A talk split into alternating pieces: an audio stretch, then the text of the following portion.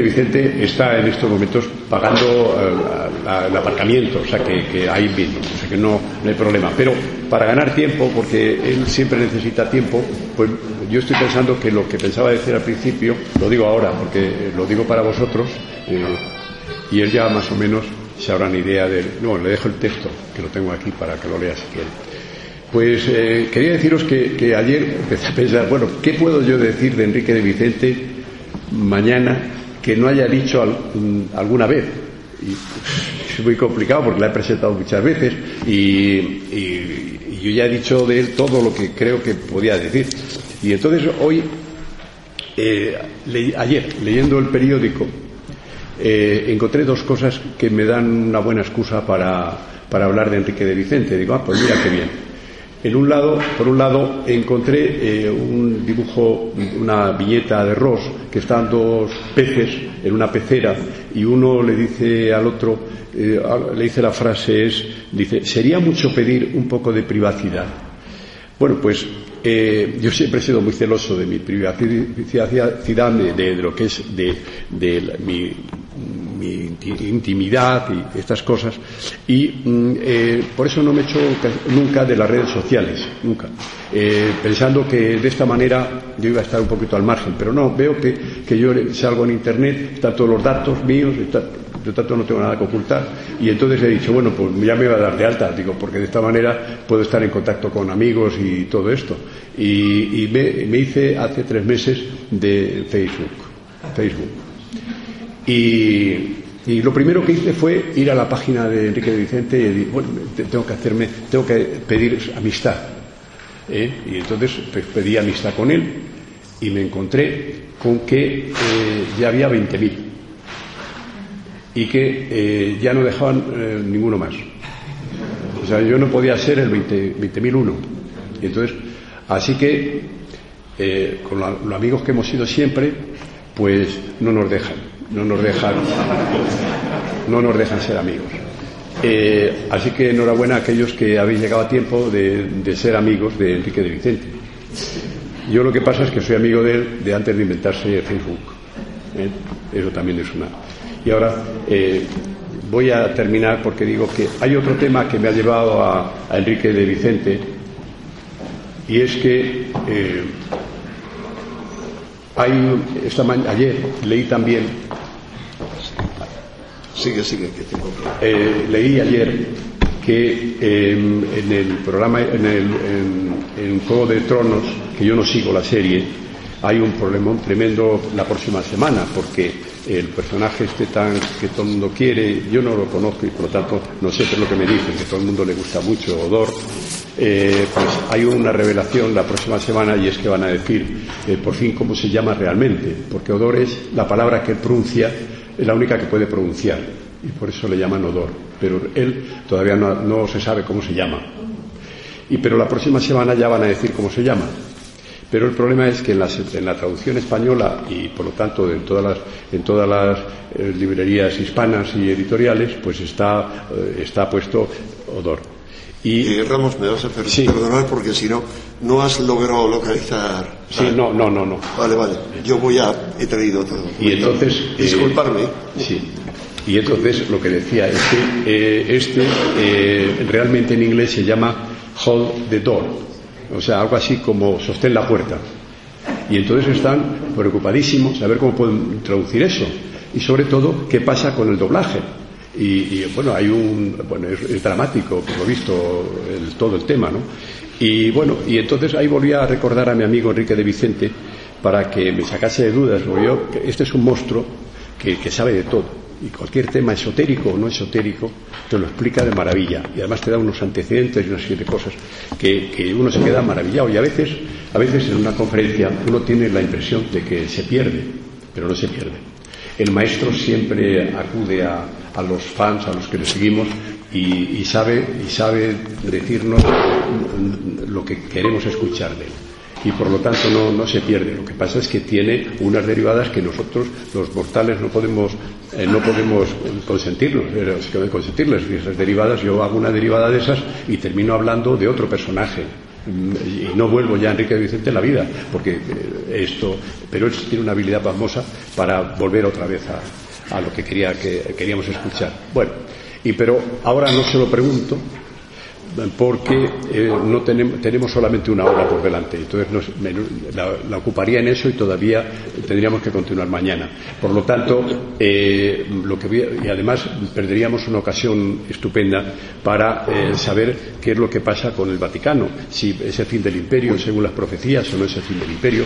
esto seguro que nos va a interesar a todos más que saber qué nombre le van a dar finalmente en español a un personaje de ficción.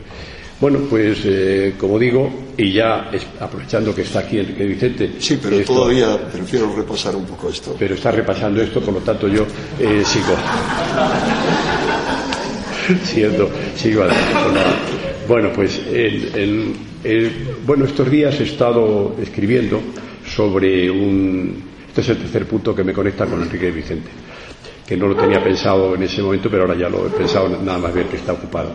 Pues eh, cuando se creó la Sociedad Española de Parapsicología, hace cuarenta y tantos años, vino a entrevistarme un periodista joven de televisión española con su cámara y me, y me hizo una larga entrevista en mi casa, que era entonces el domicilio social de la sociedad, porque acabamos de crearla y no teníamos todavía local ni nada.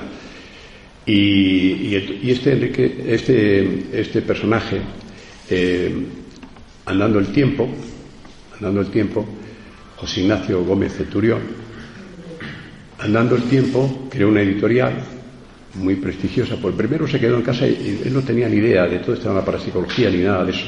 Y estuvimos hablando hasta la madrugada, él y yo, eh, porque ya se marchó el cámara, aburrido, y nosotros seguimos hablando. Y entonces y estuvimos hablando de lo divino, de lo humano y tal, y se quedó muy interesado con todos estos temas nuestros. Y hizo una, hizo una empresa, tuvo una empresa después, cuando se salió de televisión, que era Hobby Press, que editó muchísimas revistas, y entre ellas Año Cero, que es la que ha estado, la que, la que dirigió desde, hasta hace muy poco eh, Enrique de, de, Vicente. O sea que estas cosas de la vida, cómo se van conectando, ¿no? Y, aprovecho para contar una anécdota, mientras que eh, Enrique ya eh, hace lo que tiene que hacer, es eh, José Ignacio Gómez Centurión me dijo, oye, cuando haya algo de estas cosas, avísame, porque yo para televisión me gustaría grabarlo y tal. Y, y digo, pues mira, hay un congreso internacional en Génova que yo ahí soy muy amigo del presidente de, la, asociación, la Sociedad Italiana de Metapsíquica, que lo organiza y por lo tanto tendrás toda clase de facilidades para grabar allí lo que quieras y tal y que cual. Ah, muy bien, muy bien. ¿Y cuándo es? Pues tal fecha, inmediatamente después, pasaba muy poco tiempo. Y entonces, bueno, pues eh, vino, ya llegué a la fecha y me llama hecho polvo de televisión. Oye, estoy desesperado. ¿Por qué pasa? ¿Que no te han dejado ir a Génova. Sí, sí, sí, sí, eso ya me dijeron que sí, que estupendamente y tal. Dice, pero es que resulta que me han puesto eh, un cámara gafe que hay en televisión. No me por Dios, pues Ignacio, pero ¿estás seguro? Dice, sí, sí, es uno que es gafe. Y dice, ya tiene fama de que estas cosas, le sale todo mal a uno con él. Bueno, entonces, mm, bueno, pues eh, hombre, no, no creas en estas cosas, hombre, no, por Dios, yo creo en los gafes, o sea, yo me he vuelto tan... Eh, yo, ya lo único que creo es en los gafes, pero, pero no se lo quise decir a él porque no quise asustarle. Y entonces, bueno, ya eh, dije, no, no te preocupes, hombre, y tal. Bueno, llegamos a, Génova y él se empieza a retrasar y ya me llama bueno, si te cuento lo que ha pasado, que no te vas a creer. Pero claro, como tú no crees en los gafes, dice, pero mira, eh, bajando, nos hemos bajado del avión, no bajado del avión, hemos cogido un taxi, dice, y no te lo vas a creer. ¿Tú conoces algún coche que alguna vez se hayan pinchado dos ruedas? Dice, se han pinchado las dos ruedas. Dice, y nos han pinchado más porque, porque así no podemos seguir. Dice, es que es, que es increíble, no teníamos la, rueda de repuesto, solamente la de repuesto y por lo tanto no podíamos seguir. Y por lo tanto hemos tenido que llamar a otro taxi, no sé qué, estamos aquí perdidos. Bueno, y así, bueno, Eh, bueno, pues bueno, hombre, pero yo ahora hablo con, con Héctor Mengoli, que era el presidente. Digo, no, no te preocupes, yo hablo ahora con Héctor Mengoli y ya, ahora ya, cuando llegues, eh, podrás hacer algunas entrevistas por aquí previas y tal. Me han dicho aquí que hay un fulano ahora, un tío que, que se llama Uri Heller, que, que, dice que va aquí a, hacer unas cosas y tal, de doblar cucharas y no sé qué cosa rara dice que va a hacer. Digo, pues mira, lo puedo grabar. ¿Así? Bueno, esto es una noticia para televisión y tal, que esto estamos hablando mucho antes del programa directísimo de, de Íñigo, de José María Íñigo. Y, ah, pues estupendo, estupendo. Llega, efectivamente graba Vigele, eh, me hace a mí una entrevista, eso era lo de menos porque lo podía haber hecho luego a la vuelta, no pasaba nada. Y, saca al Congreso y tal. estaba ilusionadísimo con que todo iba, todo, que el viaje que había hecho merecía la pena, ¿no? de televisión lo iba a reconocer. Iba y, bueno, ya volvemos, pasan los días, pongo todos los días el telediario y no sale nada. Llamo a José Ignacio y ya lo estáis figurando. Me dijo, el gafe, Ramos, el gafe. O sea, lo único que me decía es el gafe. Digo, pero, pero dime qué es lo que ha pasado. Es increíble. Es la primera vez en mi vida que se vela una película estando dentro de la cámara. No, eh, no, Nunca había pasado. Dice, pero es que hemos tomado otra clase de precauciones. No ha sido por, no, es que hayamos abierto. Ramos, y no sé si alguien nos puede indicar cómo empezar a proyectar el. ¿Ah, sí? Porque yo lo tengo preparado. Ya, ya, ya, ya lo hago, ya lo hago.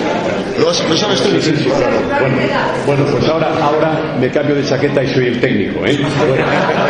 Muchas gracias. Muchas gracias, presidente. Por haberme aguantado.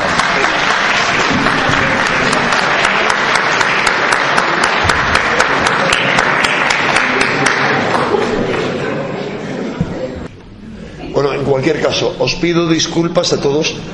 De nuevo, cada vez que vengo aquí es, o aquí o a Madrid, es a estas horas es terrible porque desde mi casa he tardado y haciendo trampas dos horas y cuarto. Esto lo van a cortar. Bueno, sí, sí, por eso que lo corten. Entonces también. Porque, porque no, pero no importa, prefiero que lo corten. Si yo tampoco tengo mucho interés en que se graben las conferencias, porque luego hay gente que me dice, ah, esa ya la he visto, por eso no voy a verla. Entonces. Pues ahí la tienes. Y entonces, mira, tú tienes ahí y esto lo vas Muy a, bien. a, a, continuación. Muy bien, entonces, perfecto. Entonces, no tengo más que darle abajo. Puedes dar aquí, sí, puedes dar aquí o puedes dar ahí también. Perfecto. ¿Eh? Vale, pues Muchísimas gracias, Serrano. Esto es lo que dice de ti.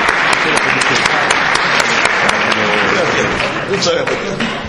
Bueno, eh, os decía eso que de mi casa, a no ser que se salga a las 4 de la tarde, es imposible.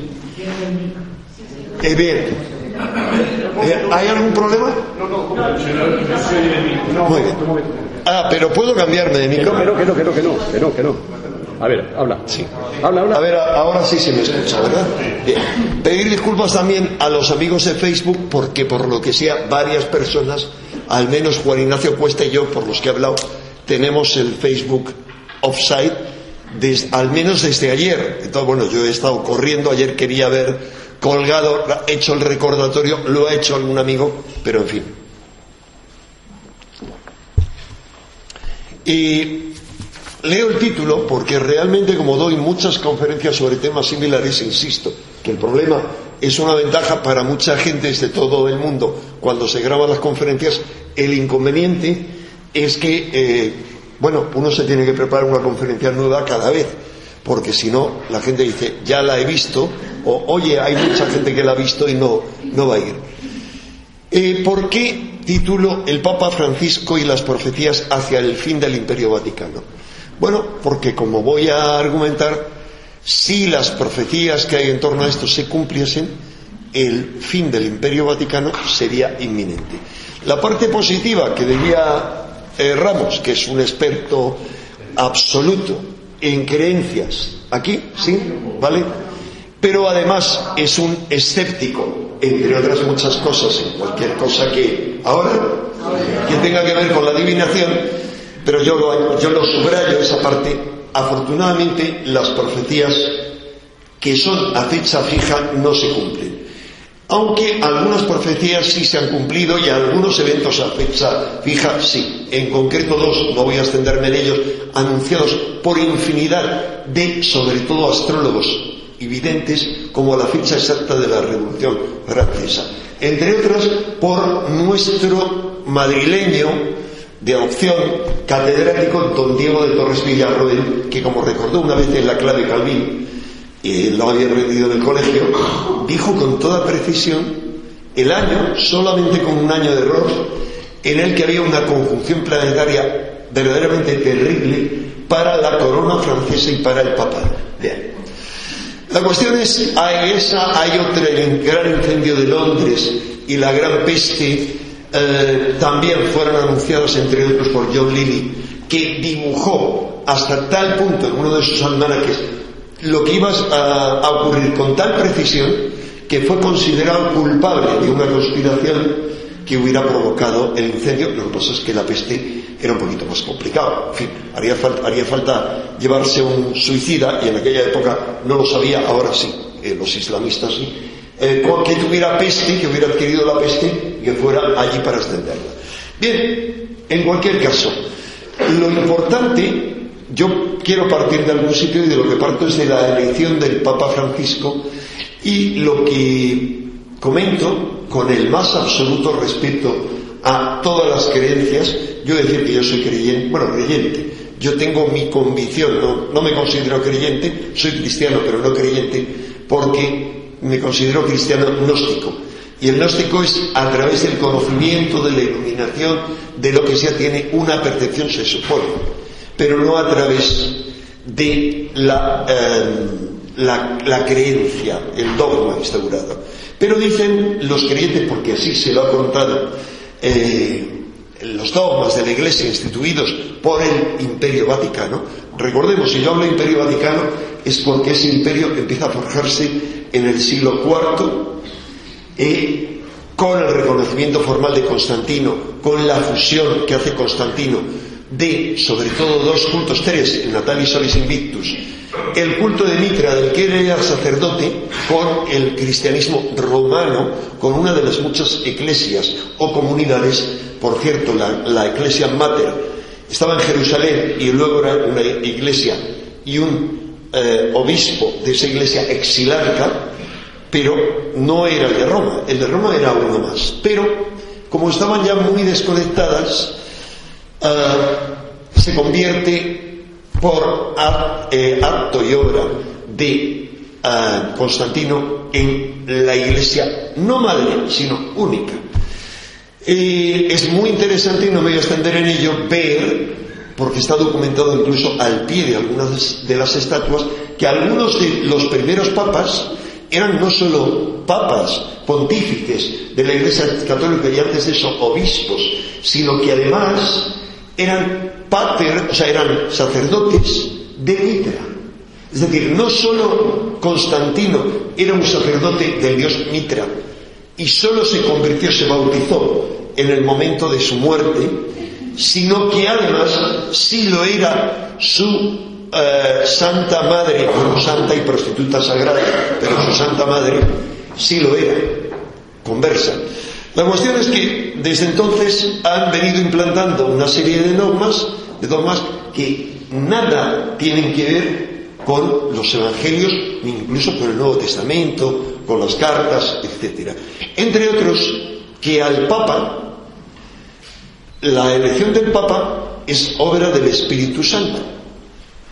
Bien, eh, yo en cualquier caso creo que sí lo ha sido, al menos en una ocasión reciente. Y, también quería comentar que la figura del Espíritu Santo es una traducción que se hace en el dogma cristiano de algo muy real en lo que creyeron los gnósticos y toda la tercera persona, por decirlo así, de la divinidad, era una persona femenina, era el espíritu de la Santa Sofía, a la que está consagrada en, la Iglesia Ortodoxa, sigue teniendo mucho peso la Catedral de Estambul, entre otras cosas, que antes era mezquita. La cuestión es que, digamos, con ese dejar de, lado a esa diosa, a esa parte eh, femenina de la divinidad, marca ya una trayectoria para el cristianismo. Y es una trayectoria absolutamente machista, eh, de la que próximamente hablaremos, no sé aún cuándo, porque tenemos un montón de programas en cuarto milenio, que impide que las mujeres sean sacerdotes o sacerdotisas. Y si lo han sido en ocasiones, y yo defenderé frente al doctor Piñero que sí, ¿eh? en documentos que no, bueno, que no les avaló, documentos apócrifos, pero que en el siglo II existía, según documentos del siglo II, una iglesia de María Magdalena. Eh, pero la cuestión es que los cardenales, como sabéis, se reúnen en un cónclave y allí eh, eligen un papa. ¿Qué ocurre? Que en una ocasión os decía al menos, creo que el Espíritu Santo obró, que fue cuando eligieron al para mí santo y mártir papa Albino Luciano, que adoptó el nombre de Juan Pablo I, por primera vez en la historia, por primera vez unió el nombre de dos cristianos, o sea, de dos, eh, un eh, apóstol y otro apóstol adoptivo, por llamarle de alguna manera, que eran los dos gnósticos, es decir, Juan era realmente el único evangelio del suyo que aceptaban los gnósticos y que aceptaron siglos después todas las corrientes gnósticas, aunque en ocasiones cambiaran su figura con la de Juan el, evangelista con la del bautista, los masones, los eh, cátaros, corrientes de, de las más diversas, siempre estaban bajo la vocación de Juan. Y Pablo que todos los datos apuntan a que era un gnóstico. Los gnósticos eran corrientes muy diversas, pero que hace una conversión, digamos, eh, del gnosticismo, hace eh, una traducción del cristianismo en clave gnóstica del mito cristiano, es el que crea el mito cristiano. Eso daría material para una, otra conferencia. No quiero extenderme porque a lo largo de, esta vamos a ver que aparecen materiales de una veintena de conferencias. Lo importante es que Albino Luciani eh, era absolutamente inesperado. ¿Por qué? Porque le eligieron para desempatar de alguna manera. los dos grandes bloques que siempre entraban en una colisión mortal en ocasiones en los cónclaves una, colisión por el dominio material de la Iglesia y del poder que significaba, no lograban ponerse de acuerdo en sus candidatos. Esto no es nada o esotérico o de conspiranoicos, no. Eso buscan en la Wikipedia el conclave correspondiente y si no viene suficientemente extenso en castellano, lo buscan en italiano o en inglés y van a encontrar el relato de quienes, aunque todo es secreto, finalmente lo importante siempre se sabe. Es decir, hay más de un cardenal que falta el sacro juramento en nombre del Espíritu Santo y se va a dar igual. La cuestión es que este buen hombre le nombraron papa porque había que desempatar entre esos dos bloques. Lo que no sabían, creían que era ese papa bonachón, con ideas muy utópicas, y que iban a poderle amargar la vida y hacerle que finalmente cediera y dejara en manos de la curia conducir la barca de San Pedro, que era lo que han hecho siempre la curia. se equivocaban, se equivocaban en una cosa, en qué le iba a permitir eso. No se equivocaban en que era un hombre muy frágil, de frágil salud. Y a esa frágil salud eh, fue la que atribuyeron su muerte de forma inmediata 33 días después. Hay dos grandes libros, dos grandes investigaciones en torno a su muerte. Una, la de un periodista inglés, eh, que es en nombre de Dios, eh, creo que se llama en nombre de Dios o en nombre del Padre, que afirma claramente, muy, muy documentadamente, que fue un asesinato, fue un envenenamiento, llevado a cabo por uno de cuatro personajes, por algunos personajes, vamos a ver quiénes son luego, eh, que todos tenían relación con la logia P2 y con el Banco Vaticano. Y luego, a raíz del escándalo que eso provoca, la curia encarga a un periodista católico irlandés que escriba otro libro, no recuerdo ahora el título, está publicado también en castellano, y en ese libro él al final sostiene una tesis distinta, pero a fin de cuentas apunta a los culpables. Dice, que murió de muerte natural, pero su muerte fue provocada por la curia, porque dejaron caer encima de él un peso aplastante, le amargaron hasta provocarle un ataque al corazón. Eh, es decir, que la familia a la que no permitieron, no solamente no le permitieron hacerle la autopsia, porque no se puede hacer la autopsia eh, según esas leyes vetustas que rigen en el Vaticano a un papa, porque si hubieran hecho la, autopsia hubieran descubierto que muchísimos papas habían muerto envenenados, entre otras cosas eso. Eso está documentado en cualquier historia de los papas. Pero lo importante es que la familia están convencidos de que fue asesinada. A ver, ¿se me oye? ¿Sí? Ahora, bueno, eh, ¿no? A ver, ¿ahora sí o no? Aquí, este botón, vale. ¿Ahora? Sí, bien. ¿Sí o no? ¿Sí? ¿Ahora? Una vez. ¿Sí? ¿Se me escucha ahora? ¿Se me escucha ahora? Sí, ahora sí. Es que había estado tocando y hace falta coordinar los botones. Bien. La cuestión es que eh, la familia está convencida de que le asesinaron. Y entre otras cosas, y con eso anticipo un poco el tema de la, el tema futuro de la mujer en la iglesia, él tenía cuatro cartas, así me lo ha permitido ver, las fotocopias que tiene el padre Jesús López Isaías, autor de dos libros sobre el asesinato del, Papa y una biografía suya, y muy amigo de la familia. En dos, mm, digamos, esas cartas, además de un tema fundamental, central, focal, que está bien documentado, que él manifestó la intención, su santa intención, de sacar a la curia del Vaticano y llevárselos a un monasterio y convertir el Vaticano en lo que es pero lo grande, un museo, para poder tener más recursos y poder ayudar a los pobres, cosa a la que debemos estar dedicado nunca más allá de un 20% del dinero que se recauda, y esto es parte de la tramoya de esta conferencia. ¿Qué pasa con ese dinero? ¿Y qué, qué, qué, verdaderos de cabeza y amenazas de muerte está provocando a Francisco como les ha provocado a, a alguno de sus predecesores?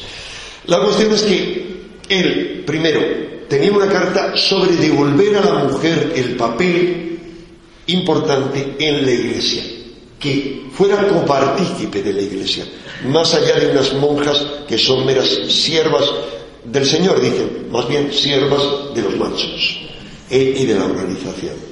Segunda, que la iglesia, que fuera retornando poco a poco a la iglesia primitiva, hacia la desaparición de la figura del Papa, corregida, él no planteaba eso, sino corregirla por las asambleas de los obispos.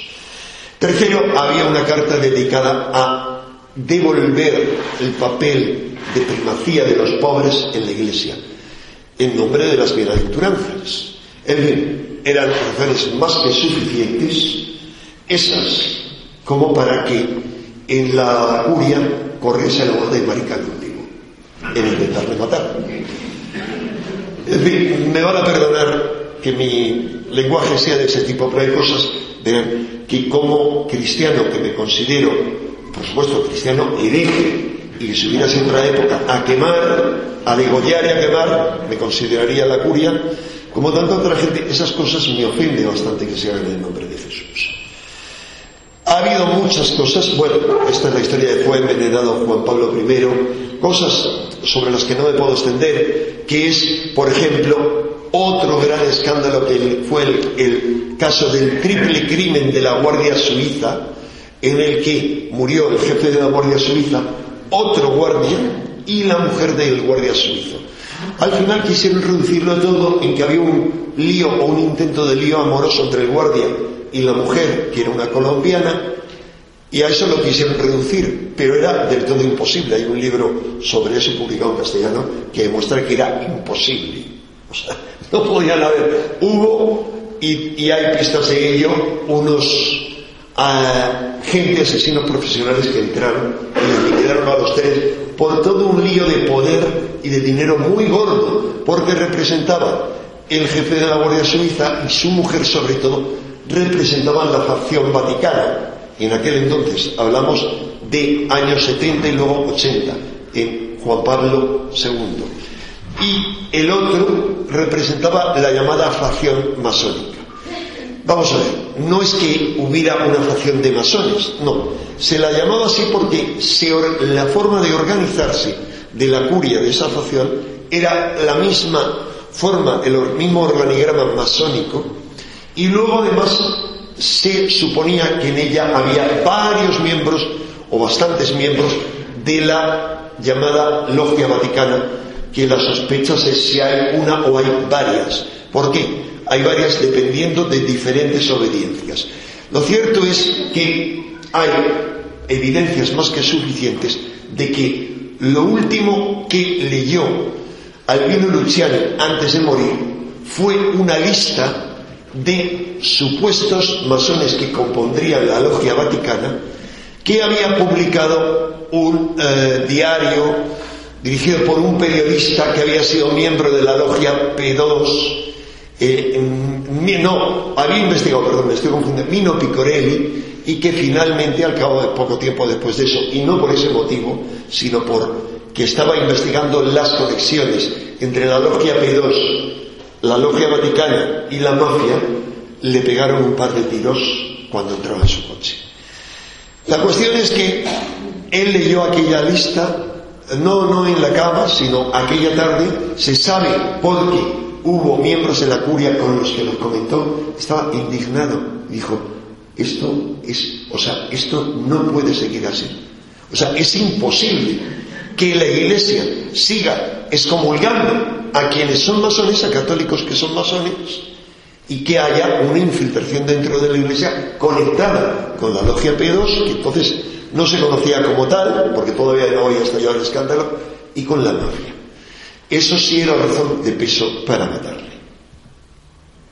Ahí tenemos al vuelo de Albino Luciani con el cardenal Boitila, eh, antes de que Boitila fuera, obviamente. Era, no, no sabía que iba a ser su sucesor.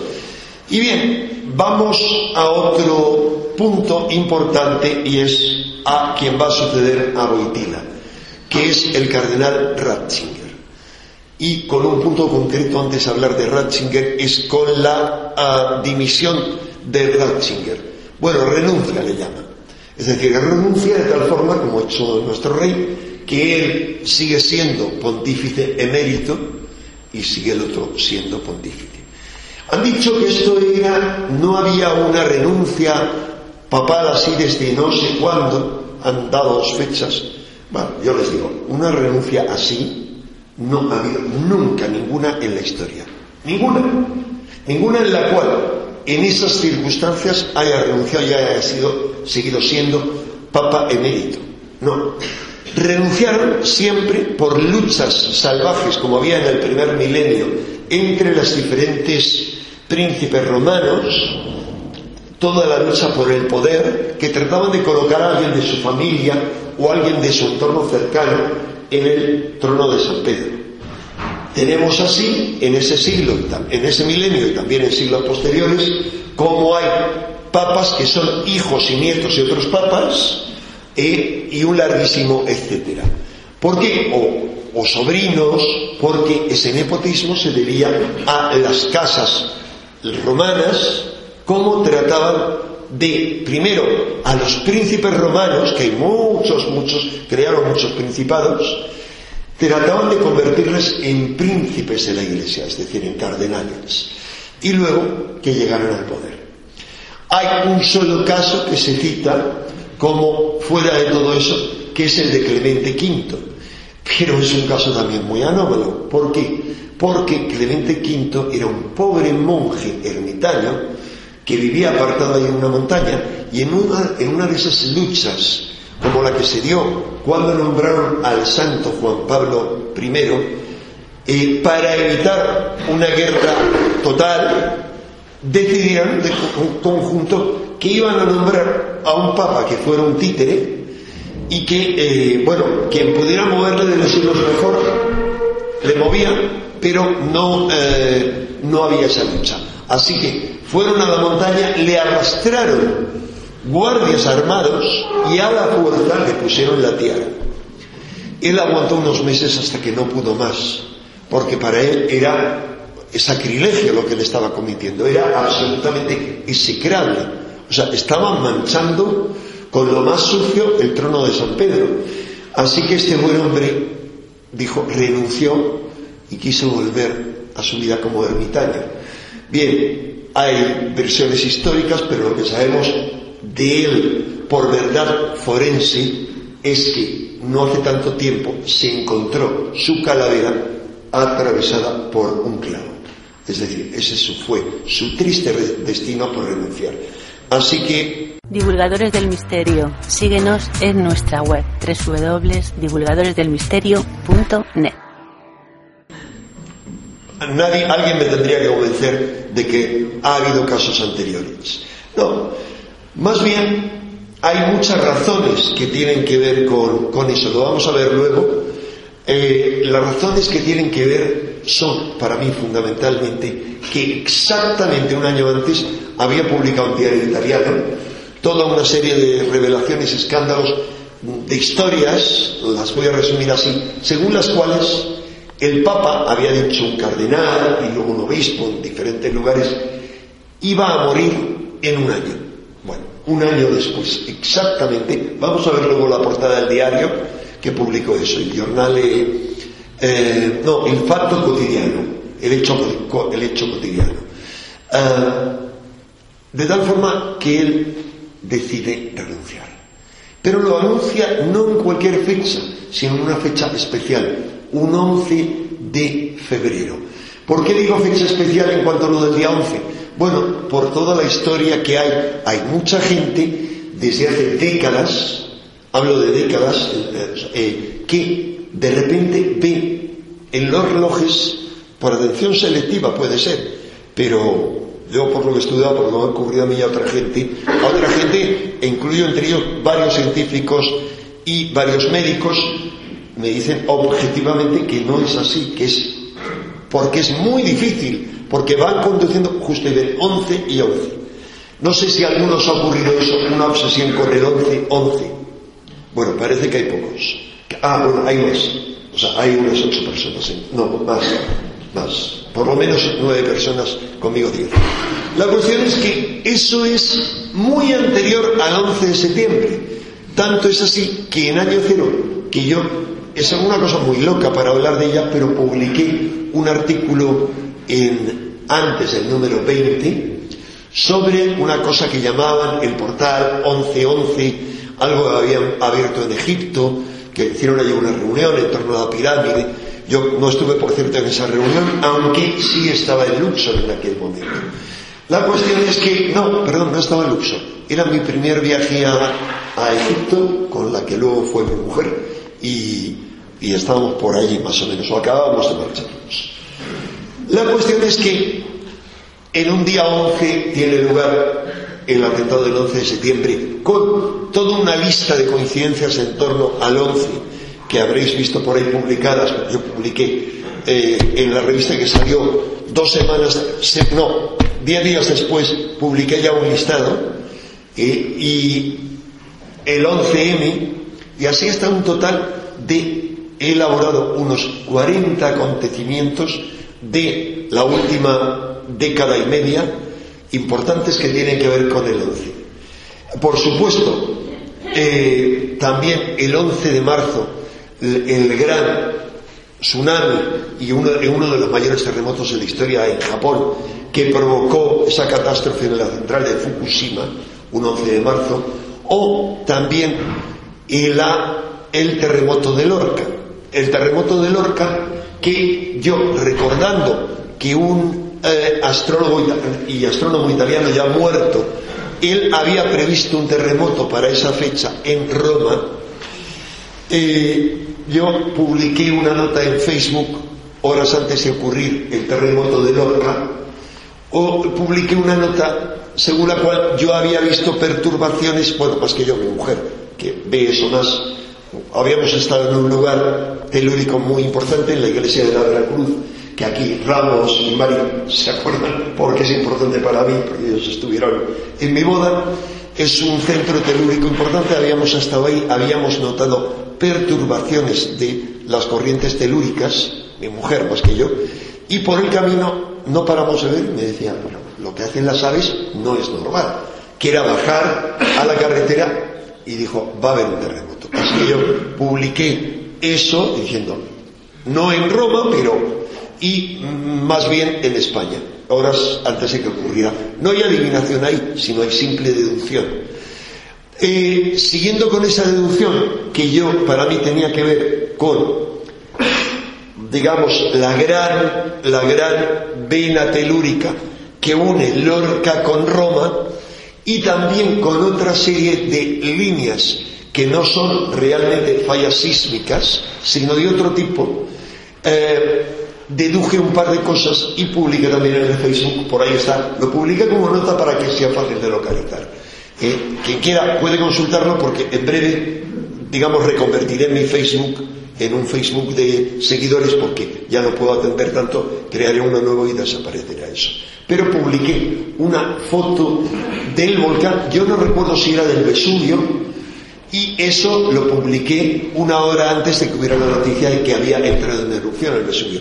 Un día 11 les, os comentaba a título anecdótico cosas de días 11. Eh, eh, ha habido multitud de terremotos, pero lo interesante es que el día 11, que anunció su renuncia el Papa, ocurrieron docenas de cosas, de hechos extraños, algunos los podéis localizar en la Wikipedia yéndos al año 2011, es que no recuerdo en qué año dimitió este Papa, creo que fue 2011, 2000, creo que fue 2011 o 2012, no lo sé muy bien, 2011 creo, el día 11 de febrero. Luego lo vamos a ver en alguno de los periódicos. Y vais a ver que ese día y los días inmediatamente anteriores hay una concatenación extraña de catástrofes, sobre todo de accidentes de todo tipo, y ese mismo día, digamos, hay un fallo en la central de Fukushima, digamos, sube la temperatura, hay un fallo garrafal en la central de, eh, eh, digamos, de eh, Chernobyl, me, venía el nombre Ajenjo, que es lo que significa Chernobyl, eh, que es esa foto, cayó un rayo que fue fotografiado. Muchas veces caerán rayos sobre el Vaticano. Bien, ¿y eh, qué ocurre? ¿Que ese día estaban especialmente atentos algunos fotógrafos? Pues sí, pero yo creo que en el Vaticano siempre hay fotógrafos turistas y tal. Y era un rayo bien visible, era como un signo. También hubo un fenómeno muy anómalo que apareció toda una zona cubierta de arañas negras en el cielo y no hay que olvidar, primero, que la relación de, eh, digamos, que han dado muchos con la araña, con la curia, pero sobre todo de la araña negra, entre otros Blasco Ibáñez, con los jesuitas. Y el siguiente papa iba a ser un papa jesuita. Blasco Ibáñez tiene una novela que se llama La araña negra. Cualquiera puede ver que es una vieja tradición. Ese mismo día, el gran e impotente líder eh, Nieto, eh, tratando una vez más de contrarrestar su evidente impotencia que le lleva a matar a su mujer por serle infiel y a toda la familia de paso para que no digan a nadie lo que sabían, pues él tratando de emular de otra manera las, las hazañas sexuales de su padre, que era el mayor violador de Corea del Norte, eh, hace estallar la primera bomba atómica en Corea del Norte. Eh, realmente era a, a la hora, era, digamos, eso estaba ocurriendo cuando todavía era día 11 en Roma, es el día 12 allí.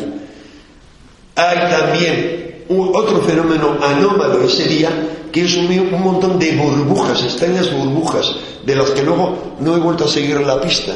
Si vi las fotos en su momento, púrpura, también invaden un campo, nadie sabe dónde proceden, no olvidan la relación entre la púrpura y el papado, Y ese mismo día, un... eh, no, perdón, ese día no.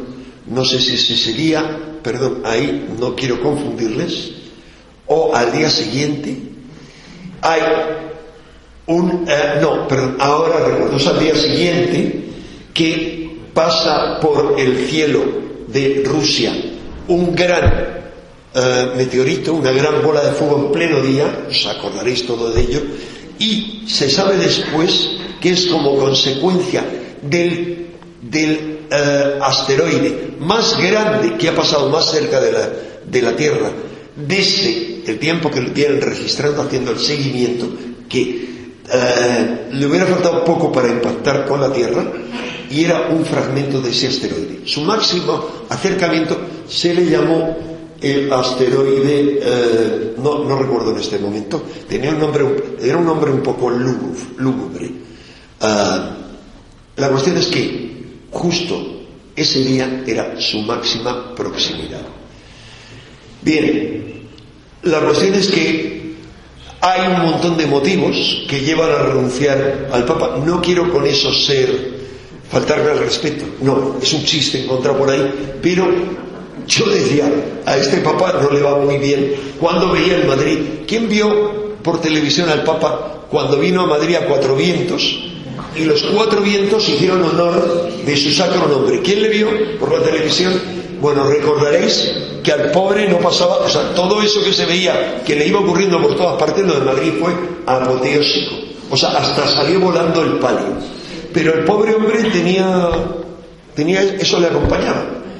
Eh, mi amigo Ramos, que no cree en nada, fundamentalmente, menos en los gajes, como él ha dicho, diría, es que gafe. Como papa, desde luego lo diga, anteriormente no. Porque seguramente estaba haciendo muchas cosas muy contradictorias con lo que hacía. Ahí tenemos el periódico, dice el hecho cotidiano, Vaticano, trampas y venenos, complot contra el Papa, dentro de 12 meses morirá. Y 12 meses después, efectivamente, ah, es cuando él presenta su dimisión. ¿Por qué? No lo sabemos. Una hipótesis podría ser porque le dieron un ultimátum. ¿Quién? Las mafias terribles contra las que desde su nombramiento ha tenido que luchar y mantener el tipo, el Papa Francisco. No es una especulación, es la información que me hicieron llegar en su momento con autorizar, autorización para revelar uh, el hecho, pero no la fuente, me hicieron llegar fuentes más que bien informadas de los jesuitas, según las cuales los jesuitas y los franciscanos formaban una verdadera guardia de corps, no solo física, sino también dentro de la curia para proteger al Papa de los muchos ataques y de la amenaza de muerte que pesaba sobre él, diciendo que estaba amenazado de muerte por la mafia.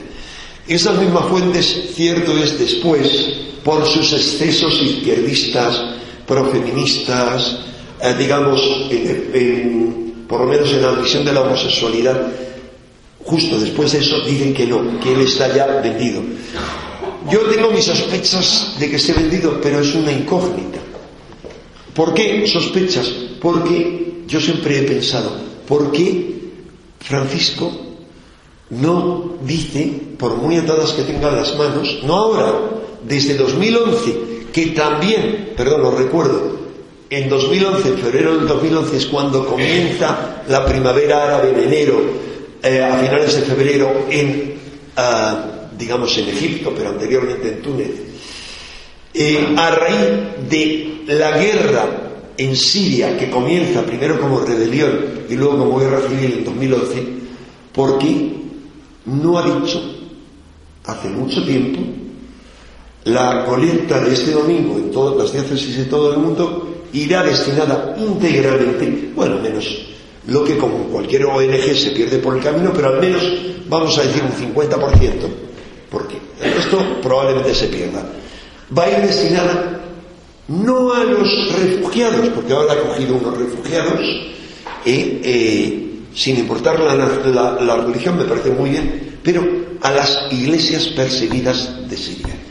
Porque no hay que olvidar que en Siria existen varias iglesias que han tenido total libertad de actuación y protección absoluta bajo el régimen de el dictador Al-Assad y del padre de ese dictador, que eran nuestros dictadores, como lo era Gaddafi y como lo era Saddam Hussein, nuestros benditos dictadores, hasta que no interesó más que siguieran siéndolo.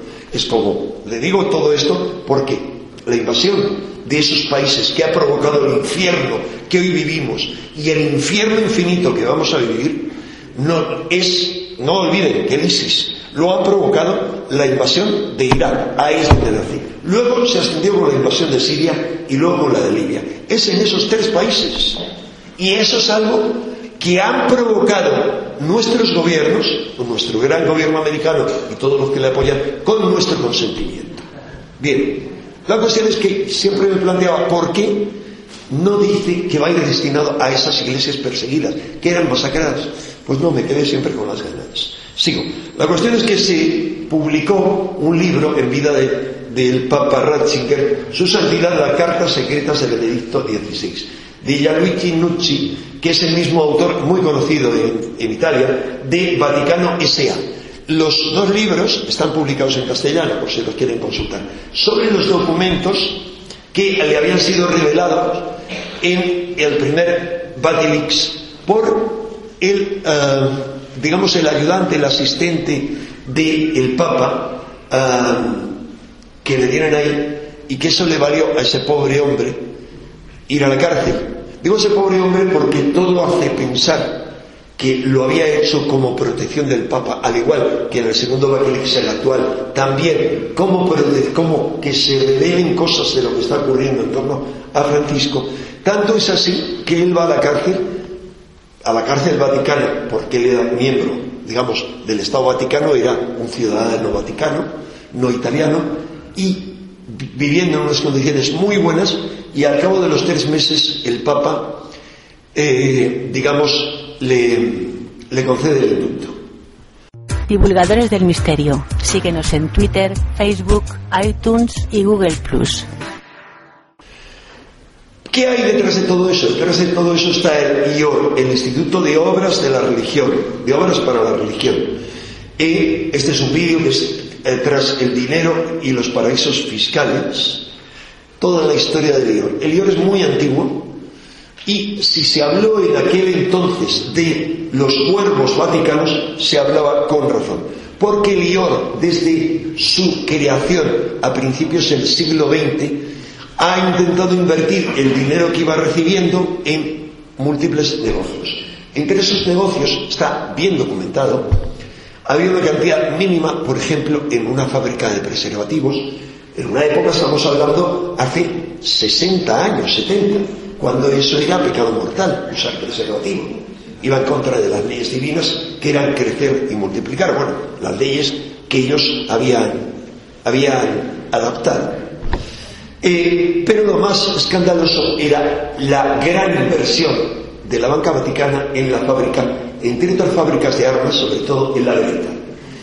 tanto es así que la Vereta, tras esos escándalos, cambió totalmente, digamos, su junta directiva borró hasta el mínimo rastro y en Internet solo van a encontrar en las juntas directivas de la Vereta miembros de la familia, otros accionistas, pero afortunadamente hay libros de la época que lo demuestran así. La cuestión es que tras eso, tras todos esos escándalos que fueron los que provocaron la muerte de Juan Pablo I, ah, estaba poco a poco ese dinero fue siendo manejado por el Banco Ambrosiano. ¿Por qué? Porque habían encargado, Pablo VI encargó de las finanzas vaticanas a un hombre vaticano, a, hay títulos nobiliarios, a un caballero del Estado Vaticano, que es el que tiene abajo, a su izquierda, es el que crea el, banco, la banca ambrosiana para manejar el dinero vaticano y empieza a crear toda una serie de chanchullos. Eh, digamos, irse de la lengua y tratar de tirar de la manta y no hacer lo que le dicen en esos chanchullos es lo que le vale al señor que tienen arriba a su derecha, que, eh, es um, Calvi, otro católico por supuesto a los dos católicos prominentes, le vale ser ahorcado en el puente de los uh, frailes negros en Londres a la manera masónica. Ahí aparece colgado. Se dijo que se había suicidado. Qué curioso. Eh, en cualquier caso, lo que se supo después es que los dos eran miembros de la logia P2, como lo era el que tiene en la parte inferior derecha el cardenal Marcincus, poderoso miembro de la P2, que sin embargo, aunque, había pruebas de que lo era, Juan Pablo II mantuvo a su lado. ¿Por qué? En función de dos cosas. Primero era su guardaespaldas, más bien era un gigante americano. Eh, segundo, él había hecho la conexión, digamos, con toda una serie de líos para cubrir el desfalco que había en el Vaticano, en el que a través de, aunque él era masón, a través del Opus Dei, se obtuvieron parte de esos fondos. ¿Saben quién facilitó parte de esos fondos? Eh, Louis Eso está documentado en cualquier libro de la época. O sea, ¿Qué ocurre? Que luego no quisieron reconocerle. Era una historia, una tramoya tan oscura que no quisieron reconocérselo. Pero pagó bastante dinero en su momento. Que luego la obra y eh, un determinado banco, que como saben muy bien, mi amigo Ramos, que ha sido directivo de un banco, un importante banco ligado a la obra, eh, no, no quisieron respaldarle. La cuestión es que el gran maestre de la logia P2 es el señor este que sale haciendo hola y que pese a que se descubre, porque lo descubren los guardias italianos en una de las requisas que hacen en una, en una casa de la logia P2, descubren documentos que demuestran que son miembros de la logia P2 y están, en, eh, digamos, implicados en sus chanchullos, miembros de todos los partidos políticos, menos el comunista, uno, no porque los comunistas fueran mejores, no, es que eh, eran el enemigo a batir dentro de una trama más compleja a la que servía de hace mucho la P2, que es la Operación Gladio, que eran los ejércitos secretos de la OTAN en Europa, creados a partir de 1946 como un ejército, una quinta columna, en inglés de hecho se llama Style Behind, la quinta columna para si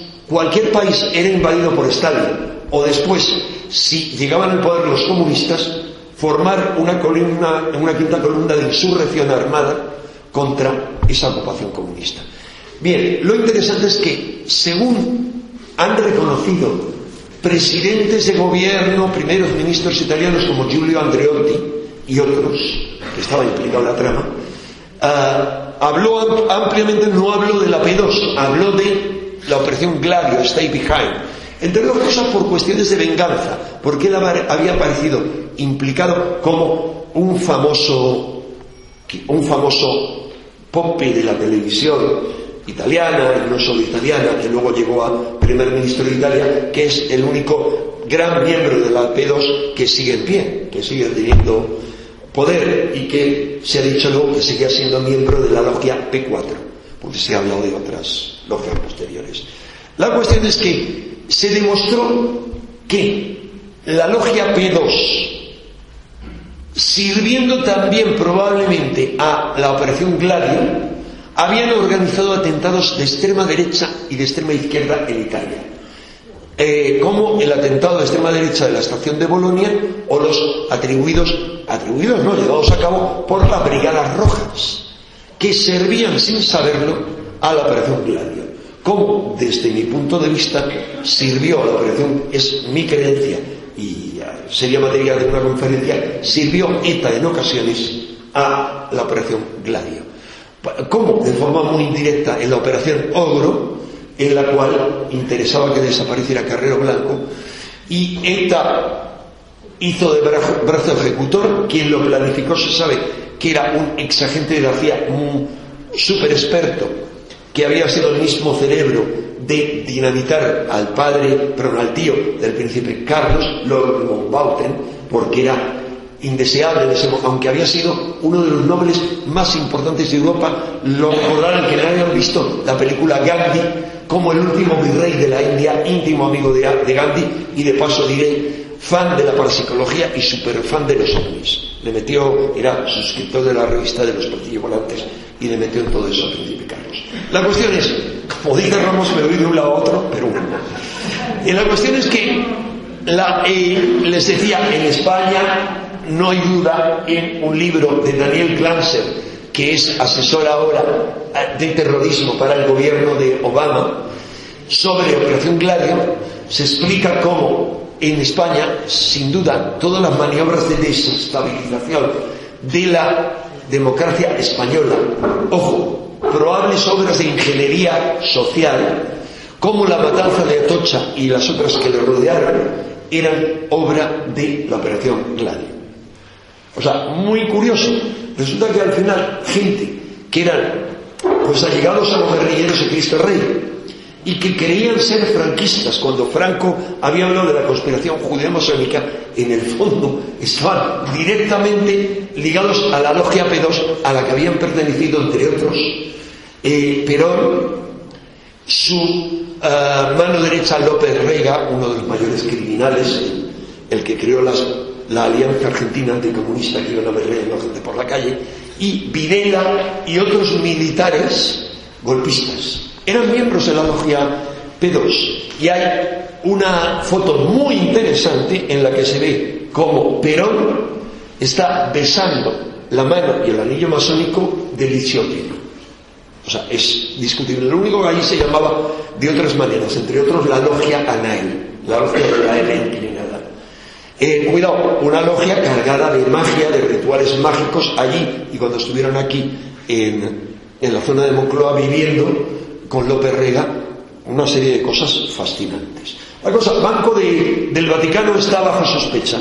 Ese director del Banco Vaticano, en época de Juan Pablo II, no, de Juan Pablo II, sí, cuando llega Benedicto XVI, decide cambiarle por este otro que es todavía más sospechoso, porque, no, no sospechoso en un sentido, porque resulta que era la empresa de la que había sido presidente, era una empresa que construía barcos de guerra, armamento, etc.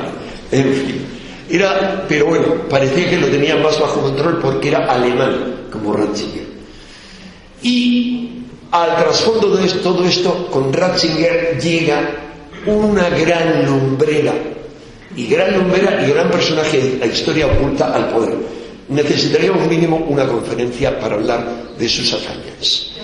Hazañas que me llevaron a pensar que él era el último papa, o el penúltimo papa que anunciaba San Malaquías. Os explicaré por qué. Es el cardenal, el cardenal Tarcisio Bertone. Pero resulta que si uno se va a la Wikipedia, descubrirá que Tarcisio en castellano no sé si es Tarsicio, como San Tarsicio Bertone, es uno de los tres nombres, se llama realmente Pedro Tarsicio María Bertone. Y ha nacido en un pequeño pueblo de 6.000 habitantes que se llama Romano. Así que yo dije, él está Pedro Romano, el último papa anunciado por San Malaquías. Me equivoqué como tantas veces. Pero yo decía, no, es que no hay duda. O sea, si llega al poder, el Vaticano se viene abajo, porque es como que llega el demonio al poder, el demonio absoluto. Bueno, ¿por qué es interesante este personaje sintetizando? Porque el cargo que había tenido el Papa Benedicto antes de ser nombrado Papa era el jefe de la Inquisición. Es decir, dirigía el Santo Oficio y su secretario plenipotenciario era Bertone.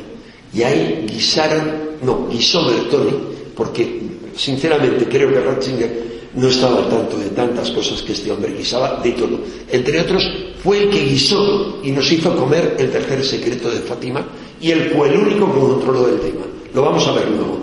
Lo importante es que en esa época ya empiezan a surgir toda una serie, por un lado, de escándalos y por otro lado, de problemas. Por un lado, el matrimonio de los papas. En un momento en el que los ah, eh, los seminarios están cada vez más vacíos, ¿cómo no plantearse que puedan estar casados los papas? Sobre todo porque no hay nada en el Evangelio que diga algo en contra, todo lo contrario. Solo sabemos el estado, por los evangelios canónicos, los cuatro, solo sabemos el estado civil de un apóstol. Y no es un apóstol cualquiera, es el primer papa, Pedro, casado. ¿Por qué? Porque Jesús cura a su suegro. Bien. Segundo dato importante. Los papas, perdón, los papas no, los, los sacerdotes se casaban, descasaban los obispos sin problema, menos que la gente normal, por muchos motivos, hasta el siglo IX. Por muchos motivos, porque había buena gente que querían ser célibes como los monjes, otra cosa ser monje, pero otros tenían otro tipo de, atracciones, ya en aquella época, aunque no hubiera estado. Es decir, lo hay incluso dentro del papado, en cualquier historia de los papas, lean, o, lean el libro de mi amigo Eric Fratini sobre la vida sexual de los papas, pero no, no lean eso, quien, quien se creyente, lean la historia de los papas publicado por Editorial Real, que es de puse y van a ver la vida sexual de los papas. Lo, lo que no queda más remedio que contar el Papa que es asesinado por el marido de una mujer a la que no se sabe si estaba violando o antes la había camelado y que había antes violado, de todo, incluido niños. Pero hay muchos casos esos. La cuestión es por qué no, y por qué no la mujer también en la iglesia, como han dicho ahora, como diaconisa o como algo más. Y sobre todo la gran polémica de la admisión de los gays. O sea, ¿Cómo puede una, una, curia romana y una iglesia donde la cantidad de gays aceptada es enorme, seguir negando que los cristianos de a pie puedan seguir siendo gays y cristianos? Bien, eso es algo que Francisco sí ha aprobado y le ha costado gravísimos problemas, como luego les voy a leer en un artículo de un de alguien que ha estudiado muy a fondo el Vaticano y a Francisco. La cuestión es que ah, estallaron graves escándalos. Por ejemplo, el 4 de marzo de 2010 publica toda la prensa, incluida la española, el Vaticano golpeado por un escándalo sexual gay. El jefe del coro vaticano ha sido acusado de procurar prostitutos machos para un gentleman del Vaticano. Un gentleman no era un... No, el asunto era el siguiente. Eran hombre... Eh, caballero Vaticano es un título que da el Estado Vaticano. Y un caballero Vaticano era investigado por temas fiscales. En una de las grabaciones, de repente, que luego salen a reducir en el juicio, le graban no debo hablar de esto seguramente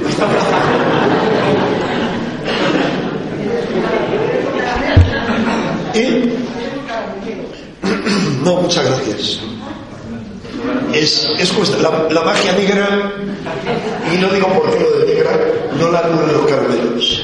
Pero la sorpresa de mi presidente, eh, mi presidente vitalicio, Ramos,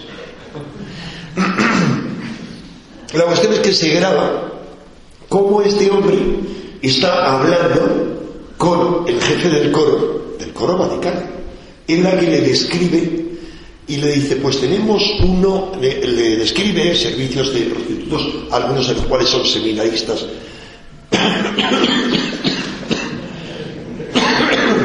y incluido un eh, alguien de la curia que es un negro de dos metros y correspondiente dotación a los dos metros.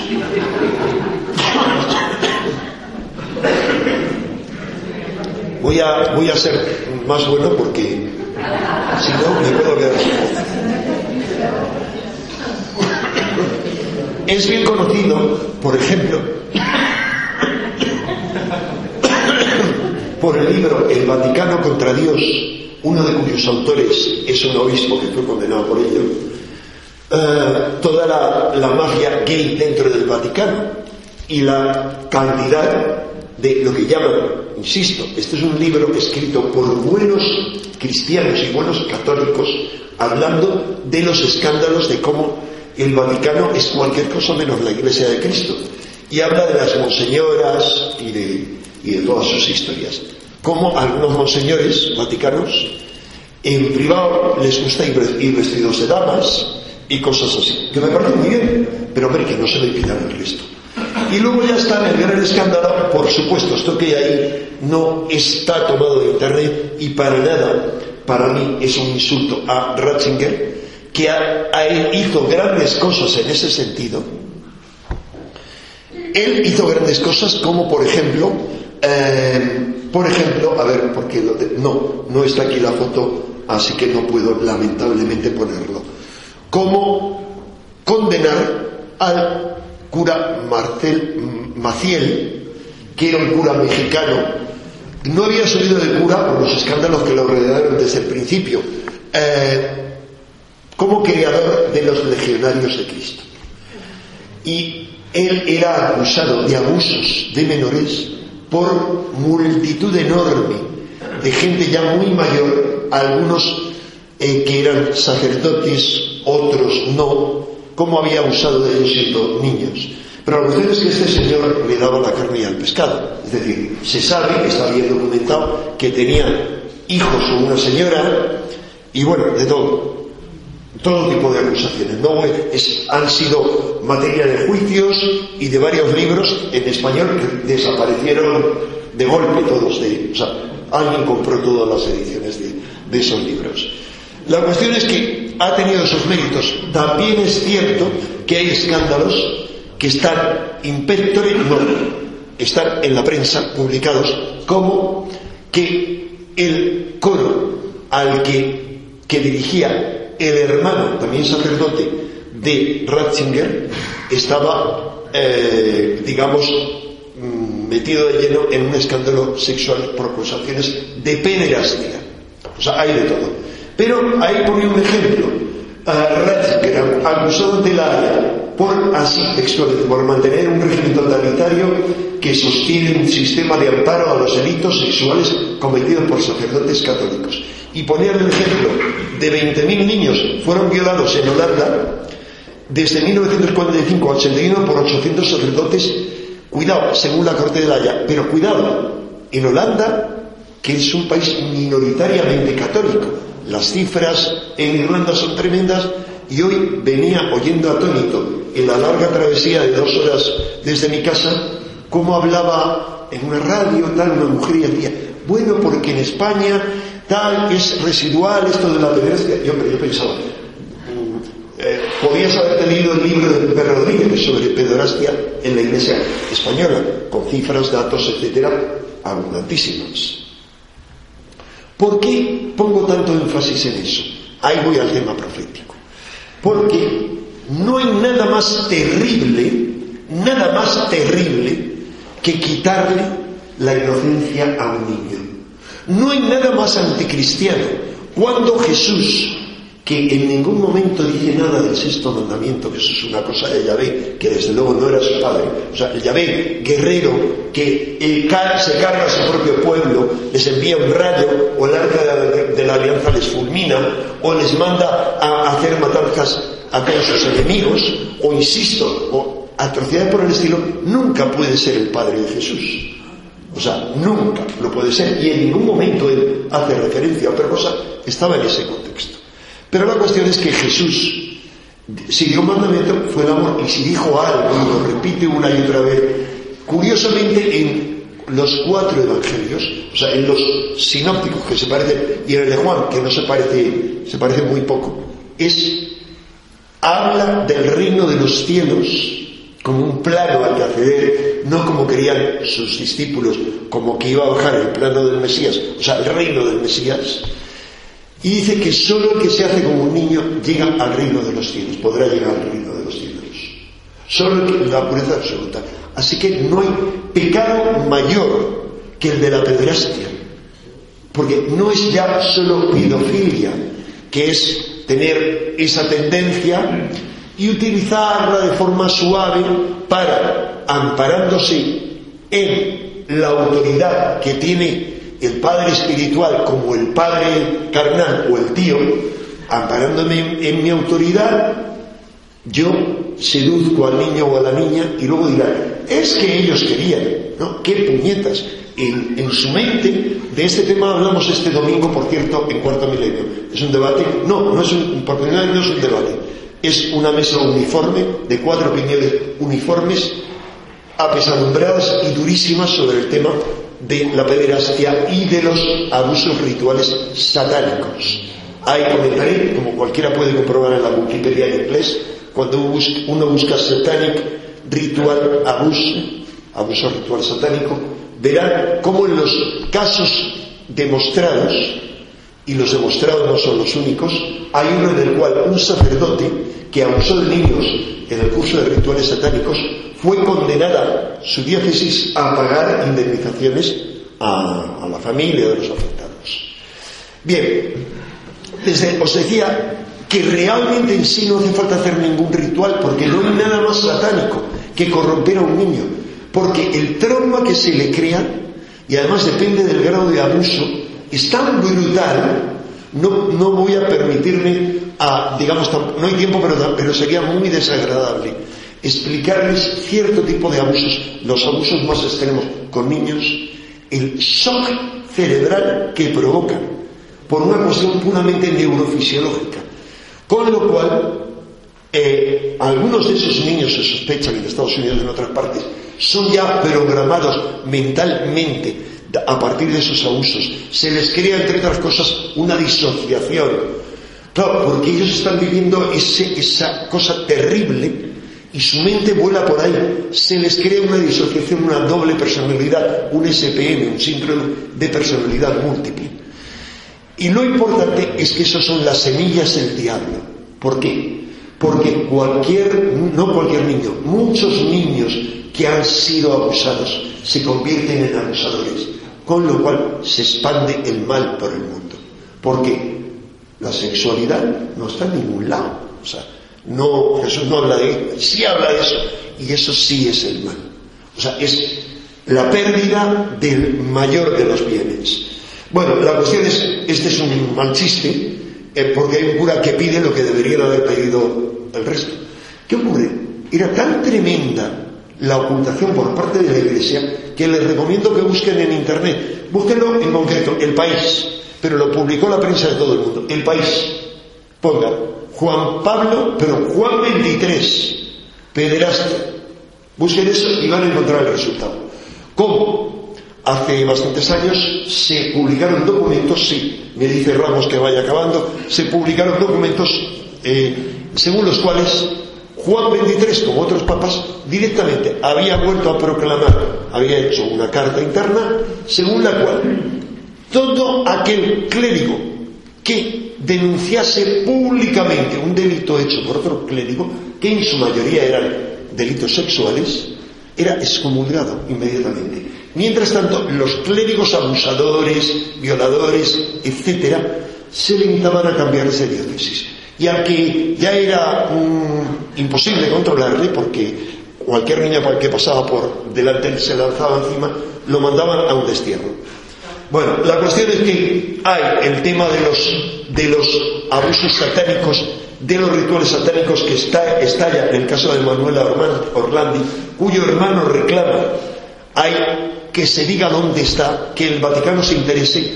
¿Qué ocurre? Francisco cuando llega al papado tiene el acto inteligente como tantos otros, en el primer momento en que le ve, ir hacia él, darle un abrazo y hablar con él.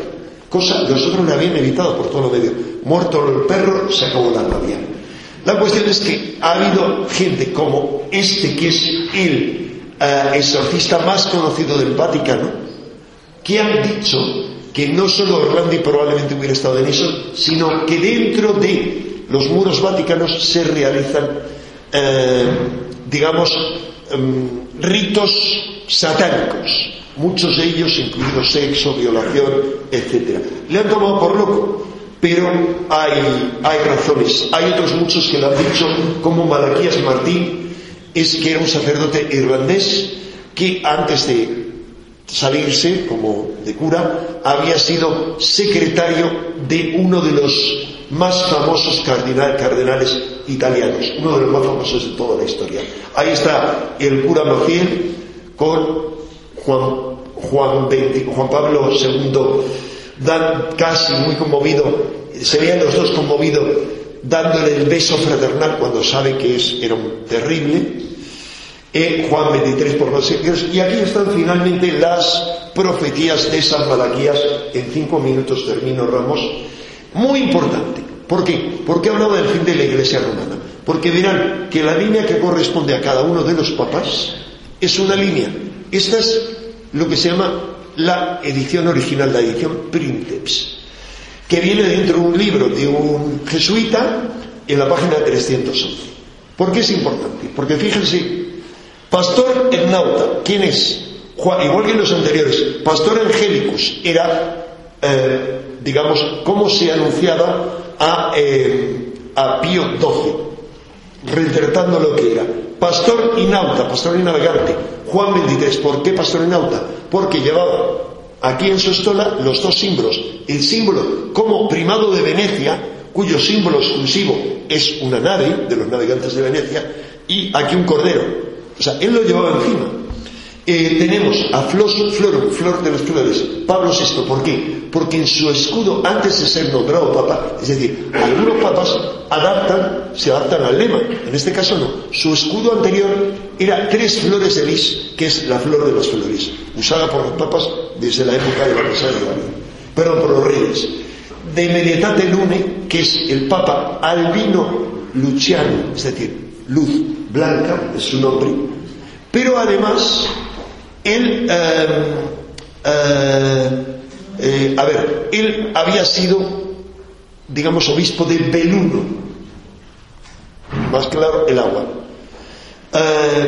de la gloria del olivo es menos claro, yo pensaba que ahí iba a ser el cardenal Martini, por, porque es el cardenal que tenía su casa en Jerusalén, bueno, un cardenal excelente. ¿Por qué? Yo aposté en un programa de TNT en dos con que el cardenal que iba a salir era Martín. Me equivoqué. Pero tiempo después descubrí, y cualquiera lo puede leer en la Wikipedia, en lo que me al conclave, que hubo una lucha tremenda entre Ratzinger y entre los seguidores de Ratzinger y Martini, pero Martini, como que era un gran príncipe de la iglesia y un gran intelectual, entre otras cosas, había escrito un libro de, discusión amable con Humberto Eco, era realmente el Papa que podía conducir a, la Iglesia al borde del, precipicio en el que ahora está. Eh, ¿Qué ocurrió? Él tenía Alzheimer y dijo, todo, todos mis votos para Jorge María Bergoglio. Eso es historia, está ahí. Es decir, ya en ese momento, ¿qué ocurre? Que no tenía tantos votos Bergoglio, ahora Francisco, pero ya quienes estábamos eh, dentro del ajo, sabíamos que había muchas probabilidades de que saliera, porque en el anterior conclave había sido el número dos. Pero es. Y luego, viene a continuación dos lemas extraños. Dos, no como dice la gente, uno, son dos. Insecución, que puede ser, porque es con una abreviatura, por prosecución, en la continuación de lo anterior, o en la persecución extrema, Senevit se sentaba en la sacra romana iglesia, o sea, es un lema. Y el otro es Pedro Romano, que apacentaba las ovejas en, medio de múltiples tribulaciones, cuyo eh, tránsito por la ciudad, durante cuyo, durante cuyo tránsito, en la ciudad de las siete colinas será derruida y el juez con mayúscula tremendo juzgará a su pueblo. Fin. Pero fin del mundo, no. Fin de la historia de los papas. Es importante esto. Así que según esta profecía, cuya eh, autenticidad discuten la mayoría de los historiadores, pero cuya autenticidad profética defiendo, y podríamos hacer un análisis de los papas que han sido nombrados desde entonces, y que alguien me diga cómo, por ejemplo, el papa que corresponde al papa que va a secuestrar Napoleón, cuyo símbolo es el águila, lo va a secuestrar y llevar de Roma al Vaticano por primera vez en la historia, después del, del cisma de Avignon, lo secuestra, ese tiene como lema, le corresponde como lema, Águila Rapax. Águila rapaz. O sea, el águila que secuestra. Bien, esto ya nos, nos este San Malaquías nos acerca, era un análisis de cómo los papas cumplían su leyenda. Mi error con este convertone acerca de que podía ser otros, otras historias del pasado, Bertone es el cónclave haciendo apuestas, bromeando, eh, lo que ocurre es que Bertone ya ah, haría toda una organización en la curia que le llamaban algo así como en italiano todos contra Bertone o sea, tenía muchos enemigos. Finalmente es nombrado Bergoglio, que tiene, entre otras cosas, un aura de humildad que eh, iba caminando o en subte o en bus eh, por Buenos Aires, que vivía de forma muy humilde, es nombrado. ah, perdón, este es Martín, eh, el papa que no pudo ser, reza ahí el mundo, como Martini dijo todos mis votos para el otro jesuita como él, Bergoglio. Este es el escudo de Buenos Aires. Quería, y ya no me voy a extender, demostraros cómo los símbolos que acompañan a Bergoglio, y solo aquí hay algunos, o podría hablar de otra docena, eran signos muy significativos de la ciudad de Buenos Aires, con el Espíritu Santo y los colores también de la bandera argentina y del escudo de Buenos Aires, que son azul y blanco, los colores marianos. Eh, él tiene los nombres, también me tendría que extender, muy significativos de Jorge, que es el vencedor del dragón, María, Mario. Su escudo como obispo, como cardenal, que es, aunque era miserable, fue elegido. Viene de un de un fragmento de los evangelios, con el escudo de los jesuitas en centro. Y eh, las profecías, algunas profecías de un, eh, digamos, compatriota suyo, Benjamín Solari Barrepiccini. Profecías, por ejemplo, las dos primeras, para mí anuncia de forma muy clara, porque habla de, la, habla de, Nueva York, etcétera, en una época, 1939, en la que no existían las Torres Gemelas, ¿Qué idea más genial que dividir el símbolo que era entonces en Nueva York, la Estatua de la Libertad, dividirlo por la mitad en dos torres, atrapando un avión y los lemas que lo acompañan? No hay tiempo. No hay tiempo para otras profecías que hablan, digamos, habla eh, este argentino, Solari Parravicini, habla del el Papa argentino. ¿A quién se le podía ocurrir? Argentina, faro del mundo en el fin de los tiempos. Hablaba, ¿a quién se le podía ocurrir? Era el primer papa jesuita, el primer papa que no pertenecía al arco mediterráneo, aparte de Boitila, que había sido el primero de fuera, y el primero de América, o sea, de de los mares. Y aquí dice, eh, piano, cuidado, él hablaba castellano todo el rato, pero dice piano, italiano, Pietro, piano Pietro. Roma, o sea, Pietro por referencia a Pedro II, se supone, Pedro Romano. Roma estará a falta de, nombres. Báculo descansará. Hay, o sea, hay para mí una referencia, tendría que explicaros más por qué eso se hace una referencia a Pax, viene y cómo se ve ahí al Papa, la figura del Papa atravesada por flechas, cómo se ve Argentina y el Papa móvil. Como ven, es un carro con ruedas. ¿Dónde van? Van tocando música. Eso requeriría un cuarto de hora de análisis de esa, de esa profecía, de ese mensaje profético. Los emblemas muy interesantes y finalmente, y ya aquí sí acabo, el tercer secreto de Fátima. ¿Qué ocurre? ¿Qué es lo que dice el tercer secreto de Fátima? Supuestamente revelado a estos pastorcillos que ya ven su cara, la cara que tenían, como para inventarse cualquier cosa, y que luego a la pobre Lucía, la única que sobrevive, varios papas, digamos, santifican totalmente la aparición yendo, porque la devoción sobre, de Fátima es grande. Les quería haber hablado de cuál era la relación de, cuatro, de los cinco papas con Fátima. El quinto no era devoto, que era Ratzinger, pero era quien había mantenido, eh, digamos, custodiado el secreto de Fátima. Y lo interesante es que cuando sufre el atentado Juan Pablo II, que ahí se reúne después con Sor Lucía, pero hablan muy poco. Ah, ah, es muy interesante todo lo que ocurre en torno al atentado. El atentado, él solo tiempo después en el hospital, mucho después, cae en cuenta que es el 13 de mayo, que es la fecha de la primera aparición de Fátima. Y es fascinante toda una historia que da para una conferencia de por qué la bala.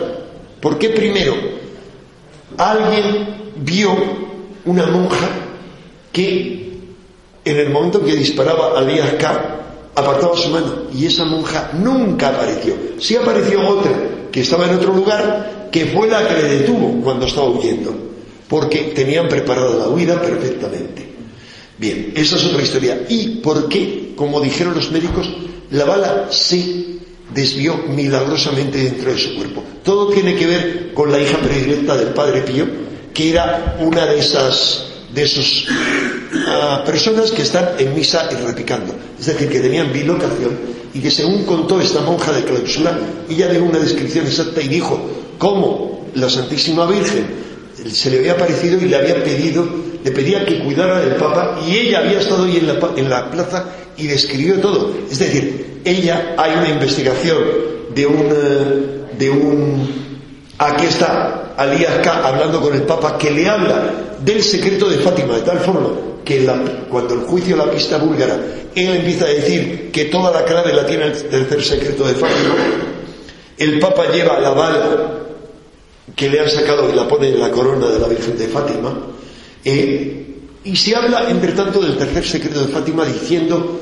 que habla de una destrucción atómica, etc. Este es el secreto que hace finalmente público la Iglesia, el Vaticano. Eh, ¿Y qué dice eso? En suma, lo único que dice es la descripción de una visión, una visión en la cual un, un sacerdote vestido de blanco que identifican, pero no por la visión en sí, con el Papa, sube ahí arriba a un monte y...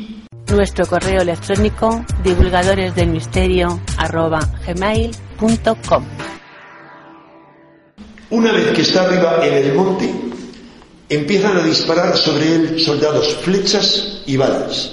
Y después eso masacran a los sacerdotes. Y alguien que nunca el Papa y nunca, eh, digamos, el propio Vaticano, alguien se las apaña para hacernos creer que lo que ahí se describe era el atentado contra Juan Pablo II. Jamás lo dijo él y además tenía muy poco que ver, hacía falta tener mucha imaginación. Es decir, se refería a otro hecho. Pero hay algo más importante. Es, no, ahí está, es que hay demasiadas imágenes de Juan Pablo II y de Benedicto XVI de palomas picoteándoles, demasiadas. Curiosamente que no se han dado con, con el Papa Francisco. Eh, sabemos por ese sobre con el secreto que tiene el cardenal de Leiría, o sea, el cardenal de Fátima, y que lo tenía que abrir él, él no lo quiso abrir. Pero resulta que su secretario, que luego fue obispo, lo miró al trasluz y la descripción de lo que vio, cómo estaba escrito, no tenía nada que ver con esto que se publica, porque estaba escrito en, eh, eh, por un lado, en, no en tres cuartillas como esto, sino en un solo folio y sin subrayar, digamos, sin interlineado. Pero luego hay otra docena de cosas por las cuales se piensa, se, no se piensa, no hay ninguna duda de que no era el secreto del que hablaba muchas veces. ¿Por qué? porque hablaban de las palabras que les había dicho la Virgen y que estaban en el secreto. El encargado de controlar todo fue Bertone, y vaya si lo controló. Hay eh, un libro de Antonio Sozzi, que es un gran periodista muy católico, en el que desafía el cuarto secreto de Fátima, en el que desafía, él fue amigo de Bertone, pero luego hubo un enfrentamiento total le desafía varias veces, le pide que acudan, juntos a un programa de televisión a discutir. Nunca acude Bertone sino para decir que todo es mentira y que todo está resuelto. Querido cardenal Bertone, ¿quién está mintiendo deliberadamente entre usted y yo? Bueno, el libro demuestra sin lugar a duda que Bertone es el que estaba mintiendo. Un dato importantísimo y clave, ya con esto termino. ¿Por qué publicar un secreto y que Sor Lucía no diga algo, aunque se muere después, si fuera un falso. Porque había dos sobres y había dos partes del secreto. Es una larga historia que cuenta Sochi, pero la clave, ¿quién la da? La da este señor cuando Sochi le visita, aunque no se lo dice, le dice, es una trama más larga, como él no puede, digamos, soltar esa verdad, le da una pista para que él la encuentre.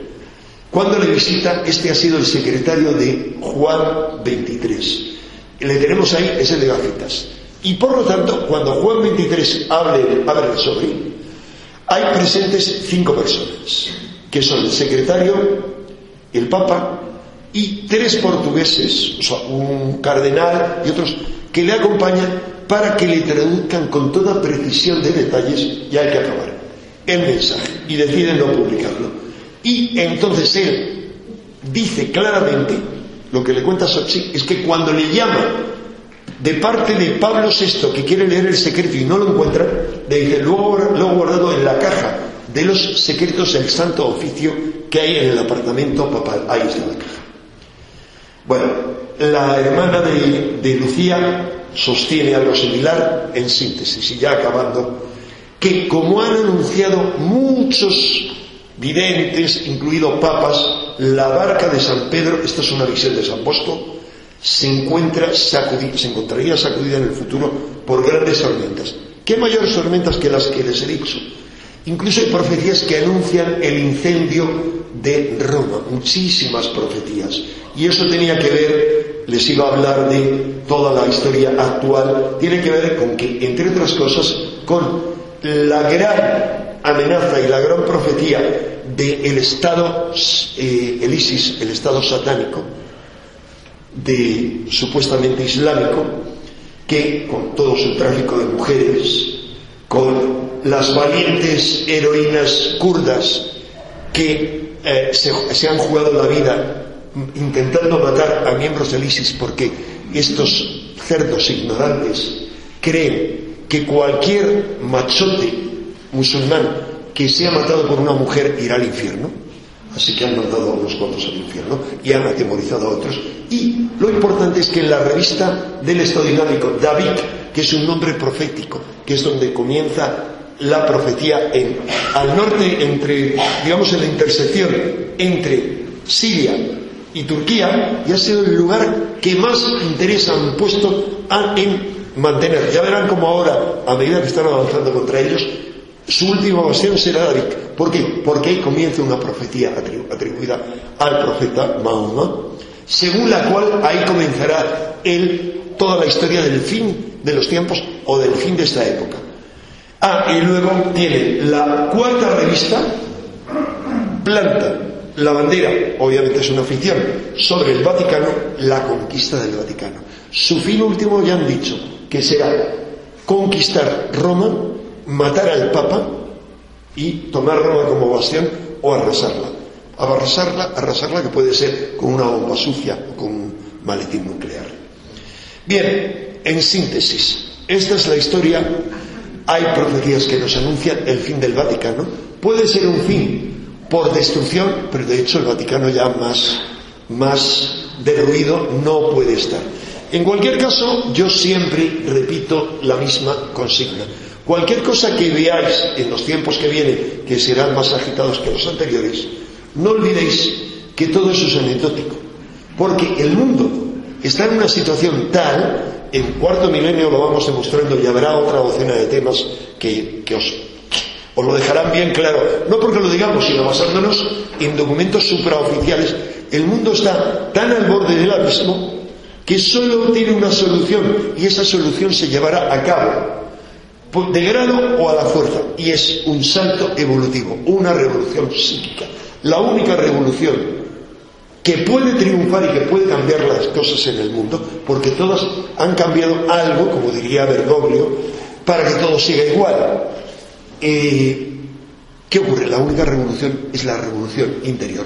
Entonces, nunca olvidéis cualquier cosa que ocurra fuera, que lo importante es que es la batalla que se libra en vuestro interior, en el fondo de vuestra conciencia, que es donde está instalado el programa del sistema. El sistema de rumbar no está fuera, está dentro de cada uno de nosotros. Esa es una lucha entre la luz y la oscuridad, entre el sueño y el despertar, entre la evolución y la regresión. Así que lo único importante es despertar y empezar a llevar a cabo esa tarea de darnos la vuelta y de hacer la revolución vertical. Nada más y muchas gracias.